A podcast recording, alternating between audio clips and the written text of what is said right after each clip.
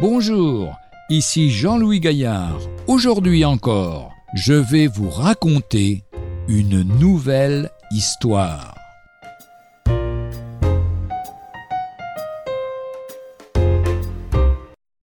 Il faut que le Fils de l'homme soit élevé.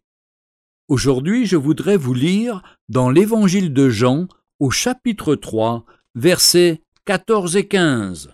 Comme Moïse éleva le serpent dans le désert, il faut de même que le Fils de l'homme soit élevé, afin que quiconque croit en lui ne périsse point, mais qu'il ait la vie éternelle. Dans ce verset cité, Jésus annonce sa mort par cette parole étonnante. Il faut que le Fils de l'homme soit élevé. Oui, Jésus allait être élevé sur une croix pour y laisser sa vie. Il devait connaître les souffrances de la croix et la honte de la mort d'un malfaiteur. Maudit quiconque est pendu au bois, était-il écrit dans la loi. Sur la croix, Jésus allait connaître la malédiction divine, selon l'épître de Paul aux Galates, chapitre 3, verset 13.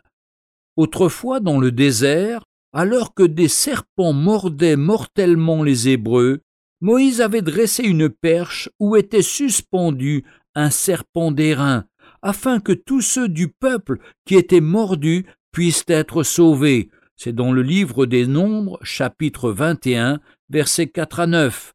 Pour cela, il devait seulement regarder vers le serpent d'airain fixé sur la perche. Ce serpent était une image de la croix. Nous sommes tous atteints par la blessure mortelle du péché. Pour obtenir la vie éternelle, il suffit d'un seul regard de foi vers celui que Dieu donne pour notre salut. Il ne s'agit pas de faire des œuvres, il ne s'agit pas non plus de regarder à nous-mêmes, à nos sentiments.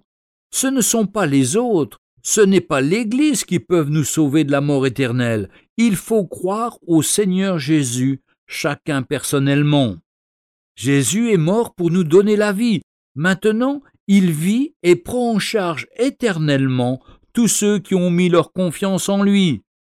Cet ami fidèle, le connaissez-vous? Retrouvez un jour une histoire sur www.365histoire.com.